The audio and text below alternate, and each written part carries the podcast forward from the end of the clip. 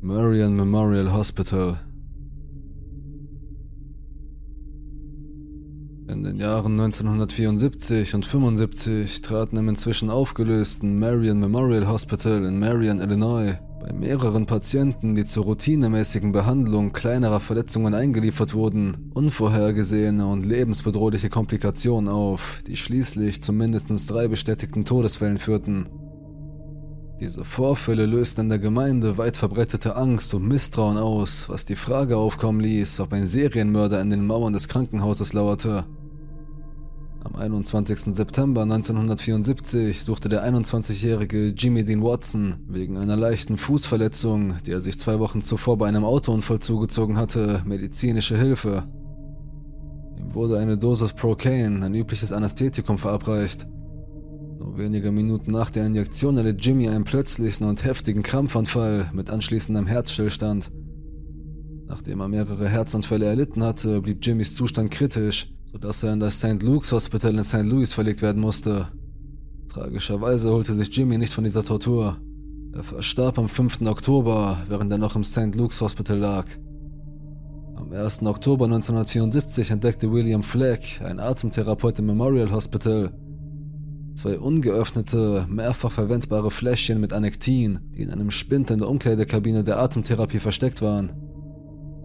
Anektin ist ein Muskelrelaxan, das intravenös verabreicht wird und als Zusatz zur Vollnarkose verwendet wird, um die Entspannung der Muskulatur bei Operationen zu erleichtern. Das Medikament wurde den Patienten häufig während der Operation verabreicht, um Husten, Krämpfe oder unwillkürliche Bewegungen zu verhindern. Obwohl das Medikament weit verbreitet ist, kann es bei falscher oder übermäßiger Verabreichung tödlich sein, insbesondere in Kombination mit bestimmten anderen Medikamenten, darunter Procaine und Blocaine. Fleck übergab die Fläschchen umgehend an William Julian, den leitenden Anästhesisten, der die Abteilung für Atemtherapie des Krankenhauses beaufsichtigte. Julian lieferte die Fläschchen umgehend an Noland England, den Verwalter des Marion Memorial Hospital, am 2. Oktober 74 saß der dreijährige Brian Schutzenhofer im geparkten Pickup seines Großvaters. Brian lehnte sich gegen die Tür, die sich dadurch öffnete, und fiel in den Kies darunter. Obwohl er nur eine leichte Kopfverletzung erlitt, entschied sich Brians besorgter Großvater Al dafür, in der Notaufnahme des Marion Memorial Hospitals medizinische Hilfe in Anspruch zu nehmen. Bei seiner Ankunft erhielt Brian mehrere Dosen Blocaine, ein weiteres häufiges verwendetes Narkosemittel. Tragischerweise litt Brian nur wenige Augenblicke nach der Injektion an Herzstillstand und verstarb. Am 3. Oktober 74 wurde dem 15-jährigen Michael Simmons im Marion Hospital Procaine verabreicht, nachdem er sich im Sportunterricht eine kleine Platzwunde über der Augenbraue zugezogen hatte. Ähnlich wie in den vorherigen Fällen erlitt Michael kurz nach der Injektion einen plötzlichen Herzstillstand. Im Gegensatz zu den anderen überlegte Michael jedoch wie durch ein Wunder. Nach Michaels beinahe Todesunfall erkannte Dr. H.D. Merrill, der Arzt der Notaufnahme, der sowohl Brian als auch Michael die Narkosemittel verabreicht hatte, sofort ein beunruhigendes Muster. Er handelte schnell und ordnete an, alle Fläschchen mit Procaine und Blocaine einzusammeln und sie an Noland England zur Untersuchung zu schicken. Noland verzögerte jedoch die Untersuchung der Fläschchen bis Januar. Am 10. Januar 1975 schickte er eines der geöffneten Procaine-Fläschchen zur Analyse an ein Labor in Chicago. 24. Januar teilte das Labor Noland mit, dass das Procaine-Fläschchen tödliche Konzentration der Droge Anektin enthielt. Am 29. Januar wurde ein zweites Fläschchen, diesmal mit der Droge Blocaine, zur Analyse an das Labor in Chicago geschickt.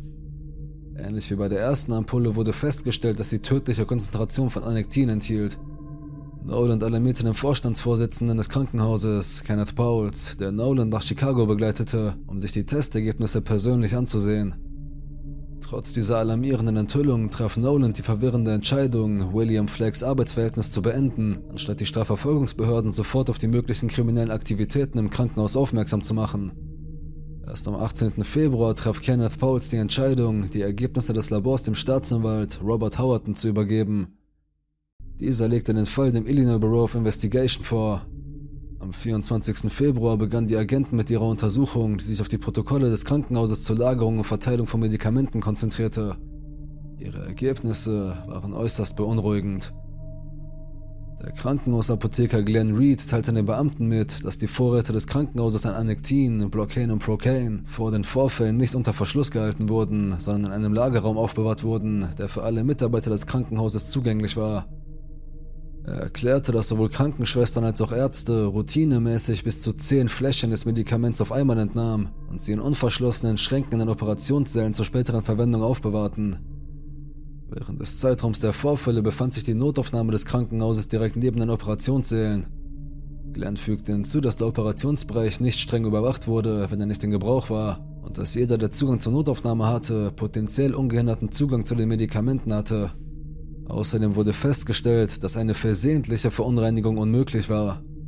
Es wurde festgestellt, dass alle drei fraglichen Medikamente in verschiedenen Laboren hergestellt wurden. Außerdem sind Procaine und Blocaine klare Flüssigkeiten, die in kleinen Glasflächen mit Mehrwegdeckeln aufbewahrt werden. Um das Medikament zu ernehmen, wird der Metalldeckel entfernt und die Gummidichtung mit einer Spritze durchstochen. Anektin hingegen ist ein pulverförmiges Medikament, das in einer Plastikflasche mit einer großen Durchstechvorrichtung auf dem Deckel aufbewahrt wird.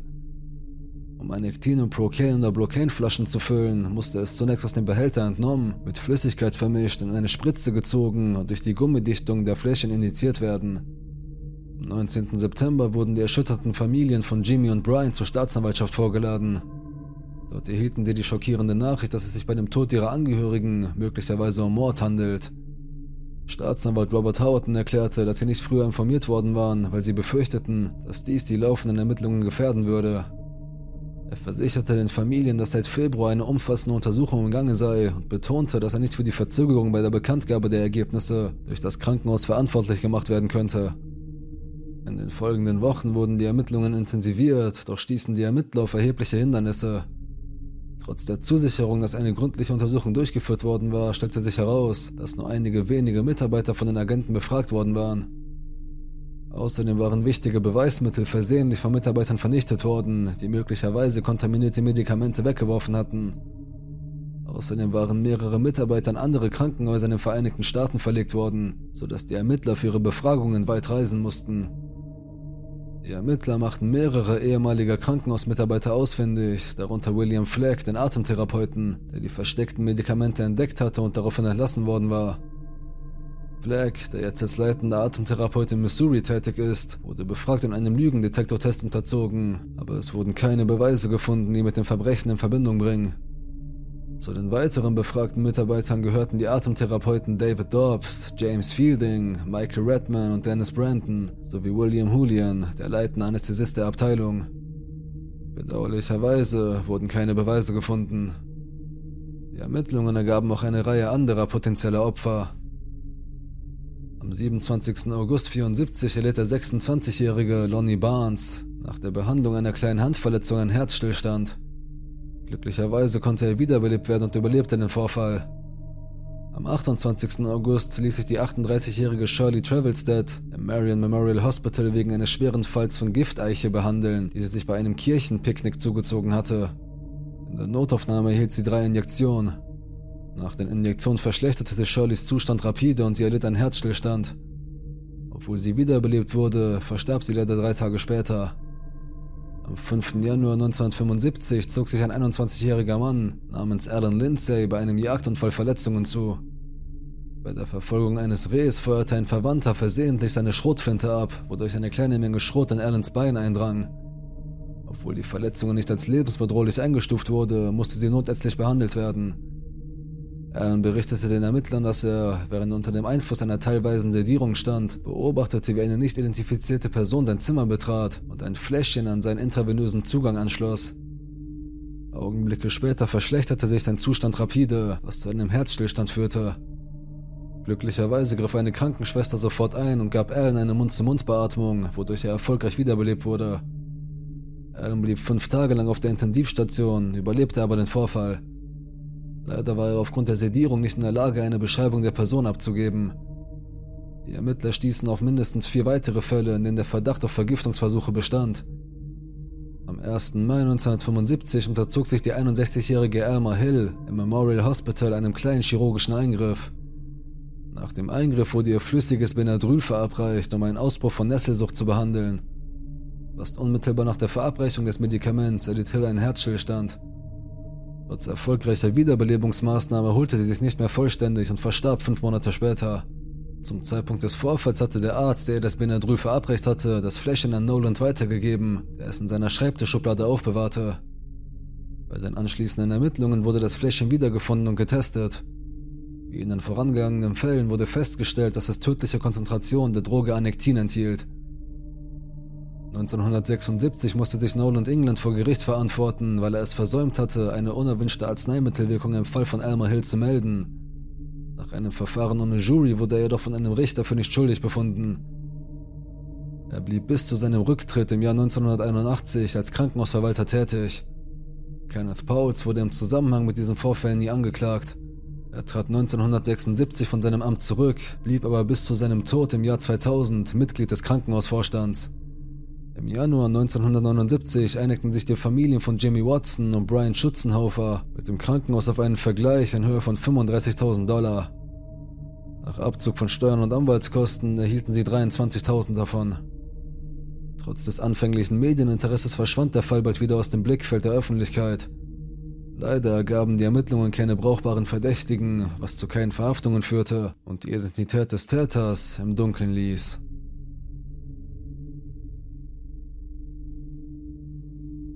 Der Jagdausflug.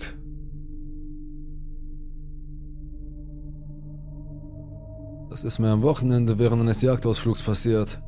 Ich habe die letzte Nacht damit verbracht zu googeln und herauszufinden, was zum Teufel ich gesehen habe. Ich habe nichts gefunden, was nicht nach Verschwörungswahnsinn aussieht. Ein Freund der Familie hat ein paar hundert Hektar Land in Tennessee. Einmal im Jahr gehen mein Vater, mein Onkel, ich und die Jungs aus der Familie, denen das Land gehört, eine Woche lang auf die Jagd. Sie haben eine Hütte und einen Wohnwagen am Rande des Berges, in dem wir während der Woche wohnen. Es gibt kein fließendes Wasser und wir benutzen einen Generator für die Beleuchtung am Abend. Dort draußen hast du kein Handyempfang.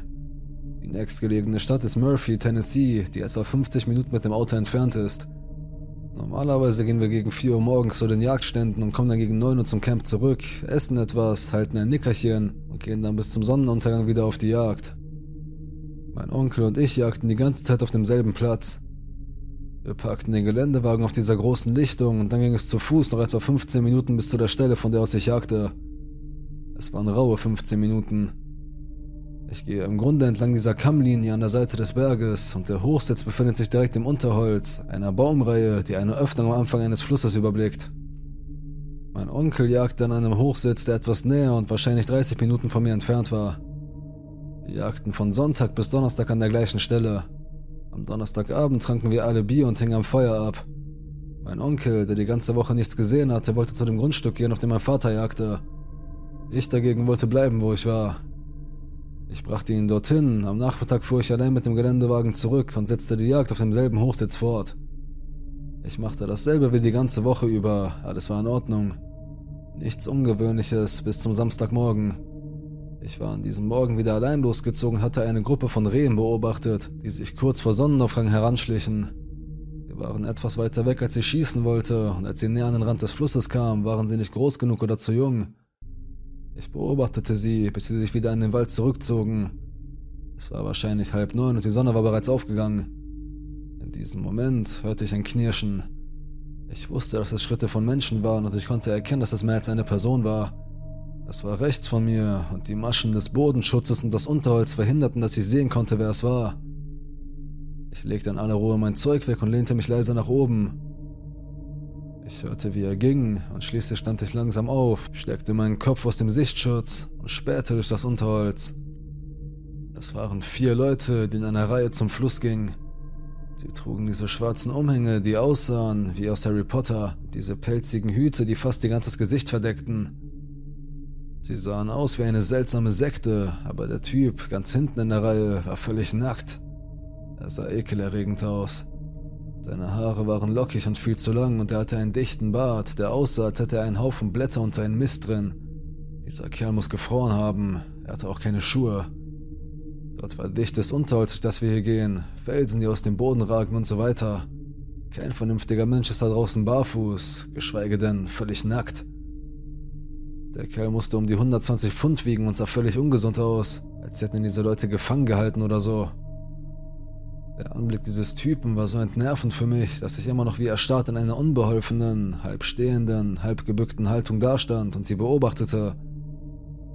Ich setzte mich langsam hin, legte mein Gewehr in den Schoß und sah zu, wie sie alle knöcheltief in den Fluss stiegen. Die blickten im Seitenprofil von mir weg in Richtung Wald und ich konnte sehen, wie zwei der bekleideten Leute sich um den Nackten herum bewegten und einer von ihnen stand still und hielt den Arm vor sich. Ich traute mich durch mein Zielfernrohr auf die beiden zu schauen und es sah aus, als würden zwei von ihnen den Mann mit dem Flusswasser waschen und der andere hielt seinen Arm mit einer Kette oder so etwas in der Hand. Derjenige, der die Kette hielt, sprach etwas, aber er war viel zu weit weg. Nach ein paar Minuten hörten die beiden Waschenden auf und alle drei hielten die Hände um den nackten Mann und begannen sich im Kreis um ihn zu bewegen, während er einfach nur dastand und vor sich hinstarrte. Die machten das Ganze fünf Minuten lang. Plötzlich piepte meine Uhr, pünktlich neun Uhr. Wie auf die Sekunde genau blieben sie stehen. Die drei bekleideten Leute traten in einer Reihe vor dem nackten Mann zurück und gingen den Weg zurück, den sie gekommen waren. Keiner von ihnen redete oder brach die Reihe, in der sie gingen.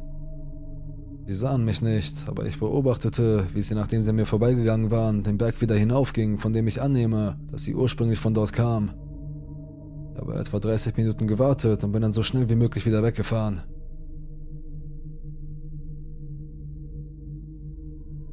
Der Typ.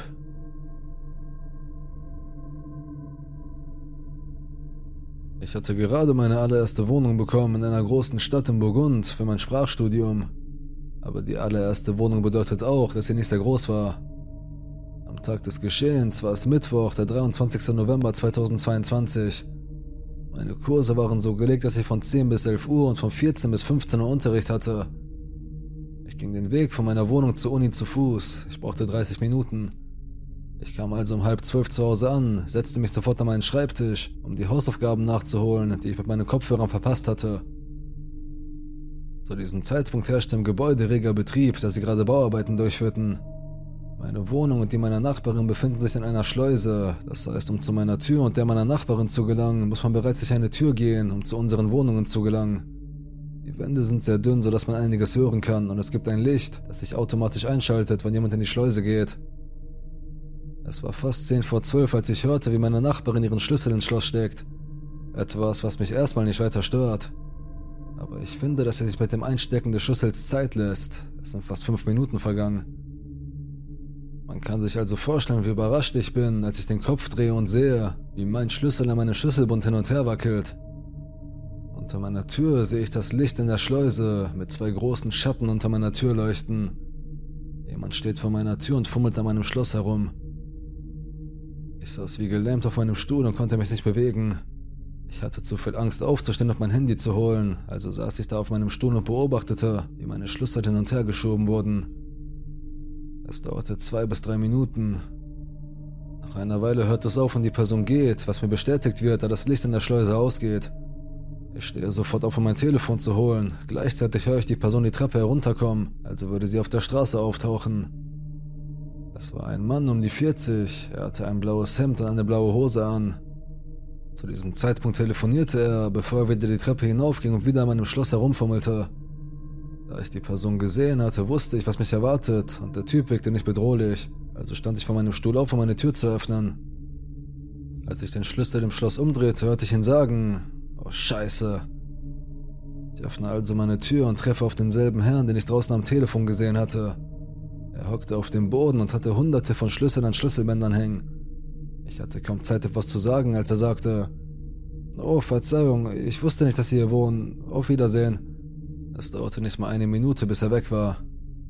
Ich verstand nicht, was passiert war, schloss die Tür sofort wieder ab und schickte sofort eine Nachricht an meinen Vermieter. Ich erklärte ihm den Sachverhalt und er bat mich um eine Beschreibung des Mannes, die ich ihm gab, woraufhin er antwortete. Ihre Nachbarin hat sich auch bereits über ihn beschwert. Er wollte letzte Nacht bei ihr reinkommen. Als ich diese Nachricht las, brach ich fast zusammen, aber ich musste wieder zur Uni. Ich hatte Angst, dass er in meine Wohnung hereinkommt, also stellte ich ein Glas Wasser vor meine Tür und ging. Während meines Unterrichts konnte ich nur an ihn denken. Ich hatte Angst, dass er nach Hause kommt und mir etwas klaut oder meine Wohnung auf den Kopf stellt. Als ich nach Hause kam, öffnete ich vorsichtig die Tür, um das Glas Wasser ganz langsam wegzuschieben. Es war nicht umgestoßen worden, also war niemand drin gewesen. Ich lasse meine Schlüssel immer am Schloss stecken und überprüfe ständig, ob meine Tür geschlossen ist, egal ob bei mir zu Hause oder bei Leuten, die ich besuche. An den komischen Mann, der in meine Wohnung wollte. Lass uns nie wieder treffen. Die Raffinerie. Ich arbeite in einer Ölraffinerie im Süden der USA. Ich arbeite hauptsächlich im Bereich des Rangierbahnhofs, aber wir wickeln Geschäfte im gesamten östlichen Teil des Werks ab. Vor etwa einem Monat hatte ich meine Arbeit für die Nacht beendet und war mit dem Firmen-LKW in einen Teil der Raffinerie gefahren, in dem ich von meinem Vorgesetzten eher unbemerkt bleiben würde, falls er dort herumfahren würde. Das war in den letzten zwei Jahren, in denen ich hier gearbeitet habe, mein bevorzugter Ort, um mich vor dem Chef zu verstecken und den Rest meiner Schicht auszuschlafen. Diesem Teil der Raffinerie hat es eine relativ örtlich begrenzte Explosion gegeben, die auf tragische Weise das Leben meiner Frau kostete, die seit etwa fünf Jahren direkt bei den Eigentümern der Raffinerie beschäftigt war. Sie hatte versucht, Brenner zu zünden, um die Stromversorgung der Raffinerie während eines Notstromausfalls wiederherzustellen. Dieser Vorfall ereignete sich genau zehn Jahre zuvor am selben Tag, ungefähr zur selben Zeit am Morgen. Der Bereich der Anlage, in dem sich dies ereignete, ist bis heute abgesperrt und stillgelegt. In dieser Nacht hatte es, während wir im Lastwagen saßen, sehr stark zu regnen begonnen. Wir hatten in den letzten Monaten eine relativ große Trockenheit erlebt, sodass das schlechte Wetter von allen begrüßt wurde ich sah mir einen Film auf meinem Handy an und hatte Mühe, wach zu bleiben, während es auf das Dach des Lastwagens regnete. Irgendwann in den frühen Morgenstunden, etwa 1 bis 2 Uhr, wurde ich aus meinem Halbschlaf durch ein riesiges, orangefarbenes Leuchten geweckt, das mich völlig einhüllte. Es war so intensiv, dass ich meine Augen wegen der Helligkeit nur mit einem Blinzeln öffnen konnte. Ich kann es nur so beschreiben, dass es dem direkten Blick in die Sonne sehr ähnlich war. Ich erkannte sofort, dass ich mich mitten in einer Explosion befand. Es gab jedoch kein Geräusch, keine Hitze und keine Angst. Einen Moment lang fragte ich mich, ob ich noch am Leben war, aber als das orangefarbene Glühen nachließ, sah ich eine Frau, die völlig in Flammen stand und etwa fünf oder sechs Schritte lief, bevor sie zu Boden fiel. Seit jenem Tag vor zehn Jahren wurden eine Reihe von Rohren installiert, die direkt über dem Boden vor dem Ofen horizontal verlaufen und ihn umgehen sollen. Sie lief direkt durch sie hindurch. Als ich es dann sah, war alles weg.